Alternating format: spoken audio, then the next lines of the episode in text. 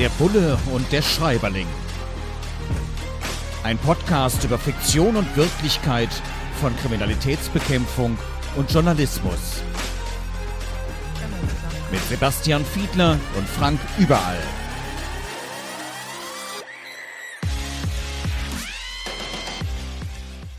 Herzlich willkommen zu einer neuen Ausgabe von Der Bulle und der Schreiberling. Wir kümmern uns heute um das Werk Shalom Berlin, gelobtes Land, ein Kriminalroman, erschienen im Pieper Verlag von Michael Wallner. Und darin geht es um eine Serie von Kindesentführungen, die Berlin, die Hauptstadt, in Atem hält. Und die Mütter der Opfer gehen auf die Straße, der öffentliche Druck streikt und da muss entsprechend ermittelt werden. Vom Staatsschutz, von der Kriminalpolizei. Und mein Bulle im Podcast ist heute wieder Sebastian Fiedler. Herzlich willkommen, Sebastian.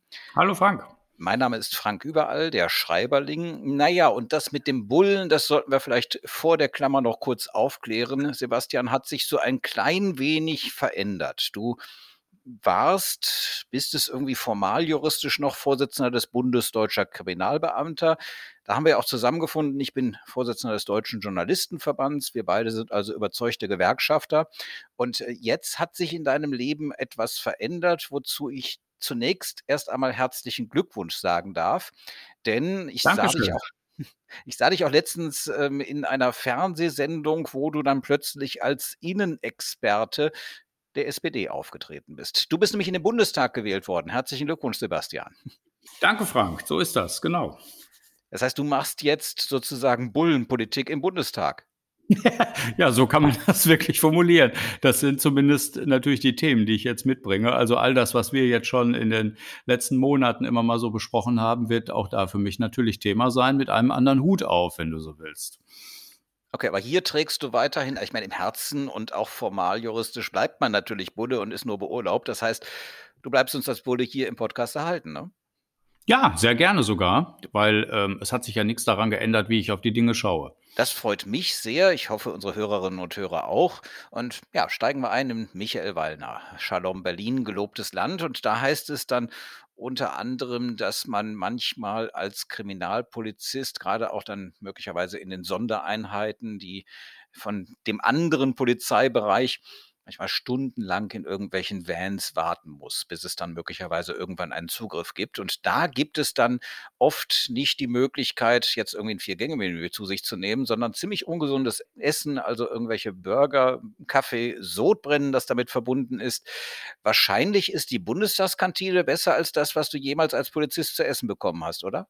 Also so weit würde ich jetzt nicht gehen, aber, aber der, trotzdem ist der Zustand so ein bisschen glaube ich, sehr realitätsnah beschrieben, weil das natürlich tatsächlich so ist, dass die Möglichkeit, sich zu versorgen, wie dann da so gesagt wird, natürlich manchmal sehr, sehr eingeschränkt ist. Und dann gibt's schon mal vielleicht den einen oder anderen Schokoriegel zu viel. Man tut insoweit immer gut daran, wenn irgendwelche Einsätze vor der Tür stehen, dass man sich vorher recht gut und frühzeitig auch mit gesundem Zeug versorgt. Also das heißt, der ein oder andere Apfel in der Tasche ist da, glaube ich, hilfreich und tut Gutes für die Gesundheit. Ja, das geht uns ja auch in anderen Lebenszusammenhängen so, denn ähm, also ich bin gleich wieder auf dem Weg nach Berlin mit dem Zug und bei der Deutschen Bahn. Viele hören uns ja auch über das Podcast-Portal bei der Deutschen Bahn, wo man auch der Bulle und der Schreiberling hören kann. Da ist man auch gut bedient, sich vorher irgendwo noch einen Salat am Bahnhof zu holen, weil die Bordbistros irgendwie konsequent dauernd kaputt oder personell unterbesetzt sind. Und insofern. Die Kaffeemaschine. Der Klassiker ist doch die Kaffeemaschine, oder? Ich bestelle also im Zug immer ganz gerne einen Espresso es kommt nicht selten vor, dass es nur Filterkaffee gibt. Insoweit weiß ich genau, was du meinst. In der Tat. Und wie gesagt, bei Einsätzen schwierig. Das ist für uns JournalistInnen nicht wirklich viel anders. Ich war draußen bei dieser Explosion in einer Müllverbrennungsanlage in Leverkusen. Ich war draußen bei den Flutgeschehnissen, vor allem im Rhein-Erft-Kreis bei Köln. Und ja, da steht man dann auch stundenlang draußen und da gibt es dann auch tatsächlich nichts, weil da ist natürlich nichts vor Ort, wo unsere Einsatzorte sind. Also da haben unsere beiden Berufe dann auch ein bisschen was ähnliches. Und ein Satz hat mir dann bei Michael Wallner besonders gefallen, nämlich beschreibend diese Wartezeiten, wenn man dann eben ein Objekt beobachtet oder wir beispielsweise auf Interviews warten müssen, auf neue Entwicklungen warten müssen als Journalistinnen und Journalisten. Dieser Satz heißt, Sisyphos war der Schutzpatron dieser Arbeit. Dieser Satz hat mir sehr gefallen. In der Tat, das äh, geht mir manchmal im journalistischen Bereich auch so. Wir hören im Hintergrund, dass du sehr gefragt bist, auch in deiner neuen Rolle und dein Handy immer mal wieder Geräusche macht und wir den Ton jetzt wahrscheinlich, glaube ich, mal leise machen, damit das nicht ganz so oft hier in den Podcast reinstrahlt. Das macht dummerweise der Computer, ja. Gut, gucken wir nochmal zu Michael Wallner mhm. und Shalom Berlin, gelobtes Land, Kriminalroman, wo es dann auch darum geht, dass der Verdacht entsteht, man könnte es möglicherweise mit einem Serientäter zu tun haben, aber alle Beamten sagen, äh, bei dem Wort seien wir lieber mal ein bisschen vorsichtig. Dann kriegen wir nur Druck vom Bürgermeister, von der Politik, von allen Leuten, weil dann steht unsere Stadt so schlecht da, es kommen keine Touristen mehr. Also Serientäter, nee, das nehmen wir lieber nicht in den Mund, solange es nicht geht. Drückt man sich da manchmal vor solchen Einflussnahmen der Politik, vor solchen Bildern, die in der Öffentlichkeit, Bilder der Bedrohung, die da in der Öffentlichkeit entstehen können? Es ist mir tatsächlich nicht bekannt. Also dieser Zusammenhang, den kenne ich so aus der Realität tatsächlich nicht. Und ich will auch sagen, warum man da heutzutage eher aus der anderen Richtung heraus sehr empfindlich ist, weil wir uns bei der Frage, wie sich Politik äußert und die sich möglicherweise auf Ermittlungen auswirken kann, an den NSU sehr gut erinnern und an entsprechende Ermittlungen, die dadurch geprägt gewesen sein könnten, dass es eben so vor Festlegungen gegeben hat zu einem frühen Zeitpunkt. Und das entspricht eben geradezu eigentlich nicht naja, dem Stand der Dinge, wie man eigentlich berufsmäßig vorgeht. Man versucht also immer, sich breit aufzustellen und versucht nichts von vornherein auszuschließen, es sei denn, man kann das wirklich beweisverwertbar auch belegen. Und das ist sozusagen die Rahmengeschichte darum, warum ich glaube, dass das in der Realität nicht sehr häufig vorkommen wird. Eine ganz andere Frage ist allerdings, ob man sich sozusagen auf der einen Seite innen bei den Ermittlungen breit aufstellt und erstmal noch nichts ausschließt und ob man die Öffentlichkeit zu einem frühen Zeitpunkt hier beunruhigt. Das würde ich noch mal etwas abschichten und würde sagen, natürlich muss das sehr abgewogen sein und man muss sich sehr gut überlegen, ob man jetzt mit solchen Botschaften, die geeignet sind, alarmistisch zu sein, dann sehr früh an die Öffentlichkeit geht. Das sind aber zwei unterschiedliche Paar Schuhe. Wobei wir ja als sozusagen Hersteller der Öffentlichkeit, wir Journalistinnen Journalisten immer großes Vergnügen daran haben, zuzuspitzen, Markerworte zu setzen, zum Beispiel Serientäter, wenn man noch gar nicht genau weiß, es sind jetzt zwei oder drei Fälle innerhalb kurzer Zeit aufgetreten, die wir natürlich versuchen irgendwie zusammenzufassen. Wir sind natürlich auch auf der Spur, tut sich da irgendwas, gibt es da jetzt möglicherweise eine allgemeine Bedrohung? Das ärgert euch dann wahrscheinlich schon manchmal, wenn ihr möglicherweise in eine ganz andere Richtung ermittelt und da handfeste Indizien habt und äh, wir dann kommen und sagen, ja, ist ja klar, Serientäter. Ja, das stimmt, weil wir natürlich mindestens zwei Blickwinkel da einnehmen. Der eine ist ein ganz trivialer.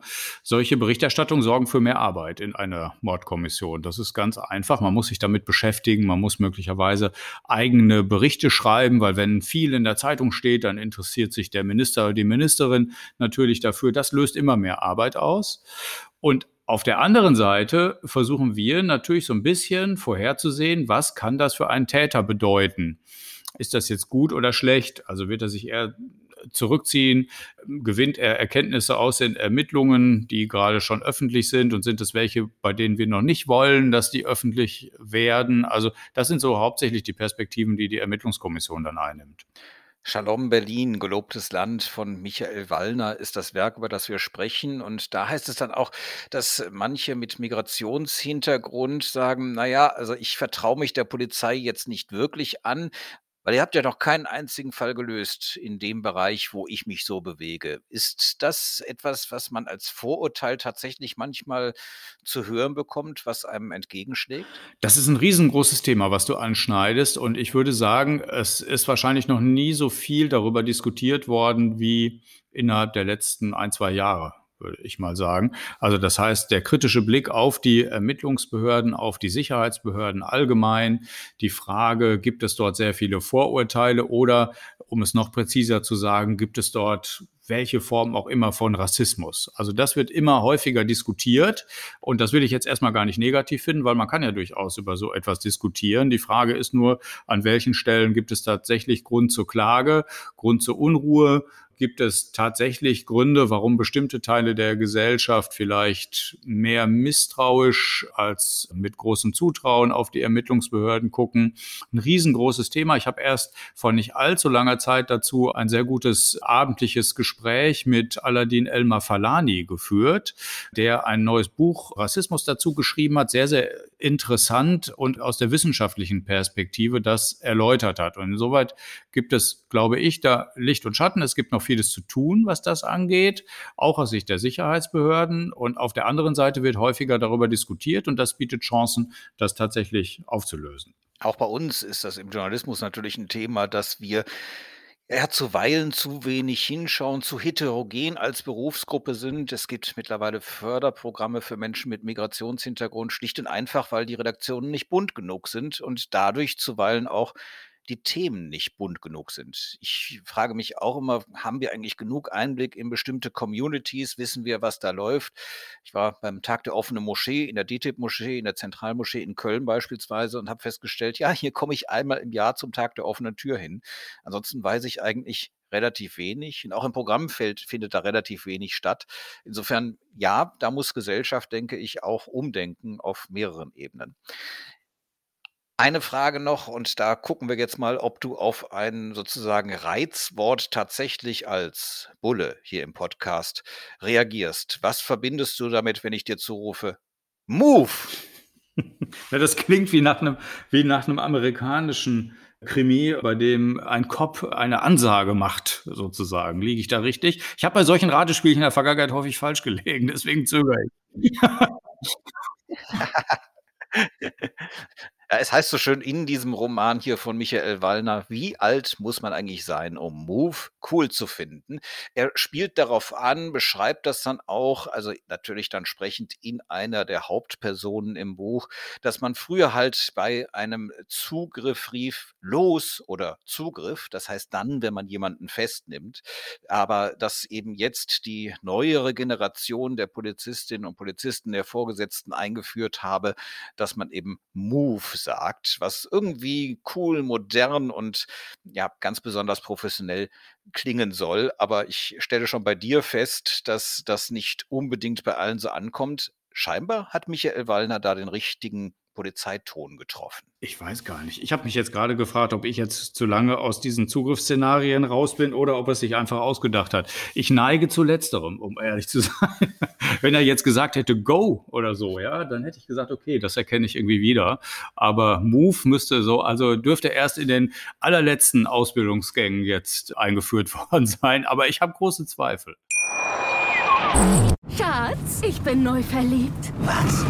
Da drüben. Das ist er. Aber das ist ein Auto. Ja, eben. Mit ihm habe ich alles richtig gemacht. Wunschauto einfach kaufen, verkaufen oder leasen. Bei Autoscout24. Alles richtig gemacht. Wie baut man eine harmonische Beziehung zu seinem Hund auf? Puh, gar nicht so leicht. Und deshalb frage ich nach, wie es anderen Hundeeltern gelingt, beziehungsweise wie die daran arbeiten.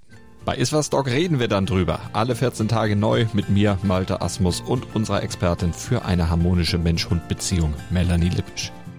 Ist was, Dog? Mit Malte Asmus. Überall, wo es Podcasts gibt. Der Bulle und der Schreiberling heute mit Michael Wallner. Shalom Berlin, gelobtes Land, ein Kriminalroman. Und mit Sebastian Fiedler, unserem Bullen hier im Podcast, spreche ich, Frank Überall, der Schreiberling, über dieses Buch und wie unsere Berufe dort dargestellt werden. Und eine Situation, die da beschrieben wird, ist ein großes Durcheinander. Ja, das kenne ich aus meinem Berufsfeld, wenn Pressekonferenzen, Pressestatements sind. Ein großes Durcheinander, wo man sich erstmal durchwühlen muss, wo man den besten Platz finden muss. Vielleicht auch bei der Berichterstattung über einen Polizeieinsatz. Das ist auch manchmal gar nicht so einfach, da den richtigen Platz zu haben, da dann nicht weggeschickt zu werden, beispielsweise, weil es vielleicht tatsächlich gerade eine gefährliche Situation wird. Aber in diesem Buch von Michael Wallner ist beschrieben, dass in dem Durcheinander eines Zugriffs, einer versuchten Festnahmesituation jemand schlicht und ergreifend abhaut. Der schafft es zu entkommen. Wie häufig, Sebastian, ist das in deinem Leben, in deiner Beobachtung, in deinen Dienststellen schon vorgekommen, dass ihr jemanden festnehmen wolltet, alles super geplant, ja, stundenlang im Van gewartet und dann ist der Zugriff Und zehn Minuten später müsst ihr feststellen, nee, den wir eigentlich kriegen wollten, der ist irgendwo durch die Hintertür entwischt. Also ich ganz persönlich habe das Gott sei Dank tatsächlich noch nie erlebt. Jetzt muss ich aber dazu sagen, dass auch die Wirtschaftskriminalität nicht allzu häufig durch solche Szenarien geprägt ist, sondern ganz, ganz häufig, ich würde sagen fast immer, sind das Menschen gewesen, die wir tatsächlich auch da angetroffen haben, wo wir sie antreffen wollten. Oder in anderen Fällen hat es vorher Telefonüberwachungen gegeben und man hatte vorher dort schon gehört, dass sich Leute von dann machen wollten und wir konnten rechtzeitig zugreifen.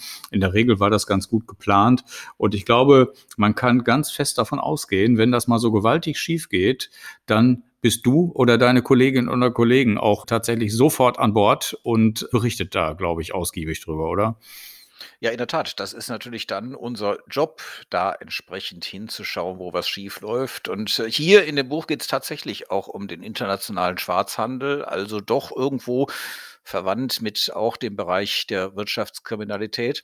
Und äh, da beschreibt dann auch, es geht ja auch um Kindesentführung, also es ist so ein Konglomerat an verschiedenen Straftaten, das hier behandelt wird. Wir wollen ja nicht spoilern, deswegen gehen wir nicht zu sehr auf die Geschichte selbst ein. Aber es heißt dann auch in einem Gespräch mit einem Straftäter, dass sein Stil unverwechselbar sei, dass er ein Övre geschaffen habe, also ein ganz besonderes Werk, Hast du das auch erlebt, dass Menschen jetzt nicht irgendwie kleinlaut, also ich muss ehrlich sagen, wenn ich was angestellt hätte, erwischt würde und die Polizei mir die Indizien präsentiert, ja, irgendwann würde ich dann sagen, ja, ist halt Mist gelaufen, äh, würde mich stellen, würde gestehen und würde meine Strafe dann entsprechend entgegennehmen. Aber es gibt offensichtlich, so zumindest in der Fantasie von Schriftstellern wie Michael Wallner, auch StraftäterInnen, die schlicht und ergreifend stolz sind auf das, was sie gemacht haben, auf ihr Övre, das sie geschaffen haben. Hast du die Erfahrung auch schon mal gemacht? Also, hm, also die, die ich gemacht habe, die, die bewegt sich so ein bisschen so dazwischen. Aber wir alle kennen, glaube ich, solche Typen von Straftätern, wenn wir uns an das Massaker auf Utøya erinnern, wo Manifeste dann hinterher von diesen kruden Amoktätern dann ins Internet gestellt werden und von so einer eigenen Fangemeinde dann hofiert werden, dann äh, ist uns allen erinnerlich, dass es solche Leute tatsächlich gibt. Und da ich ja häufig es mit Wirtschaftsstraftätern zu tun hatte, muss ich sagen, die sind zwar nicht unbedingt dadurch ausgezeichnet, dass sie dann sich hinstellen und, und stolz darauf sind, was sie gemacht haben, aber ich kann mich an kaum jemanden erinnern, der überhaupt zugegeben hat, was er gemacht hat, sondern da gibt es häufig die Situation, dass sie wirklich versuchen, bis es nicht irgendwo schwarz auf weiß vor ihnen liegt, was wir ihnen beweisen können, versuchen sie also tatsächlich entweder die Dinge zu verdrehen, sich ein eigenes Weltbild zurechtzulegen. Ich kann mich erinnern an einen Vorschlag, Vorstandsmitglied. Er war damals Finanzvorstand eines sehr, sehr großen Industrieunternehmens äh, mitten im Ruhrgebiet. Das war eine der größten Pleiten der Nachkriegsgeschichte damals mit über 300 Tochtergesellschaften. Und der hatte tatsächlich für sich persönlich sein eigenes Steuersystem so entdeckt und hatte sich überlegt, wie das so sein müsste. Das entsprach nicht so ganz der Gesetzeslage, aber er hatte sich sowohl ein eigenes Verrechnungssystem innerhalb des Konzerns, aber auch für sich persönlich so seine eigene Steuermoral zu zurechtgelegt. Das ist eher geradezu typisch, würde ich sagen, in diesem Feld der Straftäter unterscheidet sich von zum Beispiel Gewaltverbrechern durchaus signifikant. Okay, aber kommen wir nochmal zu diesen Gewaltverbrechern, wobei auch das möglicherweise relativ ähnlich ist. Hier in dem Buch wird dann bei einer Person, bei einem Protagonisten beschrieben, der selbst Straftäter war, dass es doch eigentlich in der Kriminalistik so ist, dass alles, was man weiß, erfahren hat von denjenigen, die man tatsächlich auch erwischt hat. Das heißt, wer wirklich gut ist und nicht erwischt wird, von dem wisst ihr gar nicht, was ihn antreibt, wie er das genau gemacht hat. Also alles, was man über Mörder weiß, weiß man von Mördern. Ist das tatsächlich so? Gibt es unausgeleuchtete Deliktsbereiche, wo ihr einfach nie die Nase dran kriegen könnt? Also größer gefragt, gibt es das perfekte Verbrechen? Hm, ich Glaube nicht. Also es gibt natürlich ohne jeden Zweifel äh, viel zu viele unentdeckt gebliebene Verbrechen und tatsächlich auch Schwerverbrechen und auch Tötungsdelikte, die äh, nie entdeckt werden. Das gibt es tatsächlich. Und wenn du so willst, im Nachhinein könnte man sagen, wäre dann das das perfekte Verbrechen gewesen. Aber zu der Eingangsthese, also dass wir alles, was wir wissen, nur zugespitzt würde ich mal sagen, jetzt durch Geständnisse erfahren, dem würde ich widersprechen. Das ist äh, sicherlich nicht so, weil das würde ja ausklammern, dass wir auch natürlich Erkenntnisse aus dem Umfeld von Täterinnen und Tätern gewinnen. Das, das würde ausklammern, dass wir auch objektive Spuren haben. Denk mal zum Beispiel an das Beispiel der Einbruchskriminalität. Also auch obwohl wir nicht alle Täter erwischen, die irgendwo einbrechen oder das versuchen, können wir trotzdem Rückschlüsse daraus ziehen, weil zum Beispiel, wenn auf eine bestimmte Art und Weise zum Beispiel Fenster aufgebohrt werden, dann lässt das Rückschlüsse darauf zu, welche Täter das anschließend gewesen sind.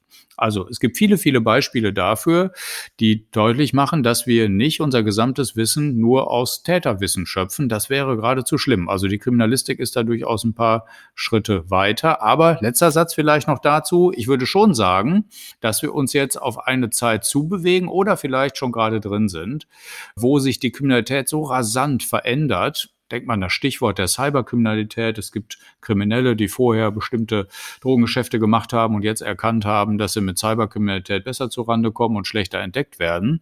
Also immer mehr Felder, wo wir tatsächlich vergleichsweise wenig wissen oder sich sehr rasant diese neuen Felder vor uns ausbreiten. Also das bedeutet im Ergebnis natürlich auch, dass sich unsere Berufsbilder schnell weiterentwickeln müssen. In der Tat, das ist bei uns als Journalistin, als Journalisten nicht anders, weil sich unglaublich viel, unglaublich schnell entwickelt und wir da dranbleiben müssen. Und dann kommt, und auch das ist eine Gemeinsamkeit unserer beiden Berufsfelder, natürlich das Problem der personellen Unterbesetzung. In vielen Redaktionen ist das so, in vielen Amtsstuben bei der Kriminalpolizei ist das so, dass die Arbeitsverdichtung enorm zugenommen hat und vor allem dieses einfach mal Nachdenken, wo möglicherweise sogar auch Vordenken, das bleibt dann auf der Strecke, weil einfach zu wenig Leute da sind und das Alltagsgeschäft bewältigt werden muss. Du hast eins beschrieben, Thema Einbruchskriminalität. Naja, die Aufklärungsrate ist dann da auch nicht ganz so hoch. Sie ist immer noch ganz ordentlich in manchen Bereichen, aber trotzdem, es gibt unglaublich viele Fälle und da ärgern sich auch unglaublich viele Bürgerinnen und Bürger darüber, dass da oft nicht aufgeklärt werden kann. Das führt natürlich auch dazu, dass man sich manchmal heftig ärgert, dass äh, du dich möglicherweise auch manchmal heftig ärgerst. Und auch dieser Aspekt ist in Michael Wallners Shalom Berlin, gelobtes Land, Kriminalroman erschienen bei Piper angesprochen. Heißt es nämlich zu der Ausbildung der Kriminalisten dort gehört auch Aggressionsbewältigung. Ist das bei euch, bei dir auch der Fall? Das heißt, kannst du mit Aggression umgehen? Das heißt, wenn ich dich jetzt hier mal so richtig anmaule, ja, kannst du damit gut umgehen? Also im, im Studium bei Kriminalbeamtinnen und Beamten kommt auf jeden Fall das Themenfeld der Psychologie vor. Und das beinhaltet ganz, ganz viele unterschiedliche Aspekte. Also man lernt zum Beispiel so rudimentär zumindest etwas über unterschiedliche psychische Erkrankungen. Man erlernt aber auch etwas über Motivation äh, und natürlich auch über Aggression und die Frage, wie kommt eigentlich aggressives Verhalten zustande, wie kommt es zur Gewaltkriminalität und so. So, also und aus dieser Erkenntnis heraus gewinnt hoffentlich jeder Einzelne dann auch für sich persönliche Bewältigungsmuster, wie er damit umgeht, weil es irgendwie natürlich mit zum Berufsbild gehört, wenn man nicht in Vernehmungen mit auch schlimmsten Straftätern versucht, insoweit auf sie einzugehen, als dass man sich vor Augen führt, man will ja etwas von ihnen, man will also Erkenntnisse gewinnen, man will idealerweise ein Geständnis haben, dann bedeutet das im Ergebnis auch, dass man mit dem schlimmsten Sexualstraftäter, der sich an Kindern vergangen hat, eine Ebene finden muss, wo man mit ihm ein Gespräch führt obwohl man natürlich eine gewaltige Wut möglicherweise in sich aufsteigen hat. Das gehört zur großen Kunst, an der Stelle mit sich selber umgehen zu können. Ja, ich kann das bis zu einem gewissen Grad nachvollziehen, weil es mir unglaublich schwer fällt, als Reporter in solchen Fallkonstruktionen wirklich äh, zu berichten. Denn äh, beispielsweise habe ich für mich gesagt, wenn es irgendwie geht, drücke ich mich vor der Berichterstattung über Gerichtsprozesse, wo es eben gerade um Kinder geht, um Kindesmissbrauch geht. Das äh, hatte ich mal, dass ich darüber berichten musste. Ein ähnlicher Fall wie jetzt Lüchte, was groß durch die Schlagzeilen gegangen ist. Und man muss sich vorstellen, in so einer Gerichtsverhandlung wird eben dann wirklich sehr detailliert beschrieben, was passiert ist, wie das Ganze angebahnt wurde. Und zu dem Zeitpunkt hatte ich selbst kleine Kinder. Mittlerweile sind die groß und erwachsen, aber da hatte ich sehr kleine Kinder noch. ich muss gestehen, das ist mir extrem nahe gegangen. Also damit hatte ich dann ausnahmsweise wirklich mal Schwierigkeiten, diese professionelle Distanz zu wahren. In der Berichterstattung ist mir das gelungen, aber in der eigenen persönlichen Auseinandersetzung damit, hm, wenn man dann irgendwann abends schlafen geht und äh, einen das noch umtreibt, äh, das muss ich ehrlich sagen, muss ich nicht nochmal haben. Also dieser Deliktsbereich, da versuche ich mich vorzudrücken, wenn es irgendwie geht, darüber zu berichten. Kann ich verstehen. Ganz kurz noch eine Frage zum Abschluss. In diesem Buch von Michael Wallner heißt es dann auch, der äh, eine Kommissar, um den es da geht, der hat schon als pickeliger Junge mit seiner unmöglichen Frisur bei seiner Großmutter eine Fernsehserie Der Kommissar geguckt im ZDF. Und das ZDF würden das ja immer wieder wiederholen und das sei immer noch seine Lieblingsserie. Jetzt geht es mir auch so, dass ich Filme, dass ich Bücher, in denen Journalistinnen und Journalisten eine Rolle spielen, nach wie vor extrem interessant finde. Wie ist es bei dir? Wenn man sozusagen ständig den Krimi im Beruf hat oder hatte, guckt man, liest man dann überhaupt noch Krimis? Absolut, ja, total gerne. Da geht es mir ein bisschen wie dir. Also der Kölner Tatort tatsächlich, den, den gucke ich zum Beispiel äußerst gerne. Und das wirkt sich so nicht aus. Vor allen Dingen natürlich auch deswegen, und das ist ein bisschen wie natürlich bei den Büchern, weil mir ja bewusst ist, dass es sich jetzt hier um Fiktion handelt. Aber für mich sind gerade dann die Geschichten besonders interessant, die so mehr oder weniger aktuelle gesellschaftliche Themen so mit aufgreifen. Und das ist ja zum Beispiel bei vielen Tatort-Örtlichkeiten, muss ich sagen, also Kölner Tatort habe ich jetzt deswegen als Beispiel mal so rausgegriffen, häufiger mal der Fall und so ist es in der Belletristik natürlich auch. Und damit haben wir nochmal festgestellt, dass sowohl der Bulle als auch der Schreiberling in diesem Podcast nicht gezwungen werden, Krimis zu lesen, über die wir sprechen, sondern dass wir das ganz freiwillig machen und dass Sebastian Fiedler trotz seiner Wahl zum Bundestagsabgeordneten auch dafür noch Zeit finden wird und auch noch Zeit finden wird, mit uns hier darüber zu sprechen. In diesem Sinne ganz lieben Dank, Sebastian. Mein Name ist Frank Überall, genau Sebastian Fiedler, unser Bulle hier im Podcast. Wir sind schon wieder am Ende angelangt, haben diesmal gesprochen über über Michael Wallner und seinen Kriminalroman Shalom Berlin, gelobtes Land. Und in 14 Tagen sind wir wieder hier in eurem Podcast-Portal. Und dann könnt ihr euch uns wieder zuhören. Wir freuen uns auch auf eure Rückmeldungen über Instagram, Facebook oder Twitter und ja, demnächst alle 14 Tage wieder einschalten. Vielen Dank. Der Bulle und der Schreiberling. Ein Podcast über Fiktion und Wirklichkeit von Kriminalitätsbekämpfung und Journalismus. Mit Sebastian Fiedler und Frank Überall.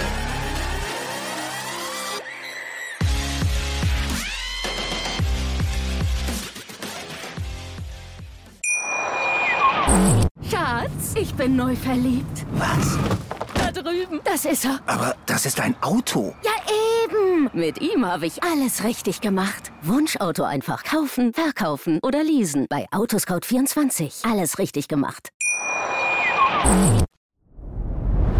Dir hat dieser Podcast gefallen? Dann klicke jetzt auf Abonnieren und empfehle ihn weiter. Bleib immer auf dem Laufenden und folge uns bei Twitter, Instagram und Facebook. Mehr Podcasts findest du auf meinpodcast.de. Schatz, ich bin neu verliebt. Was? Drüben. Das ist er. Aber das ist ein Auto. Ja, eben. Mit ihm habe ich alles richtig gemacht. Wunschauto einfach kaufen, verkaufen oder leasen. Bei Autoscout24. Alles richtig gemacht.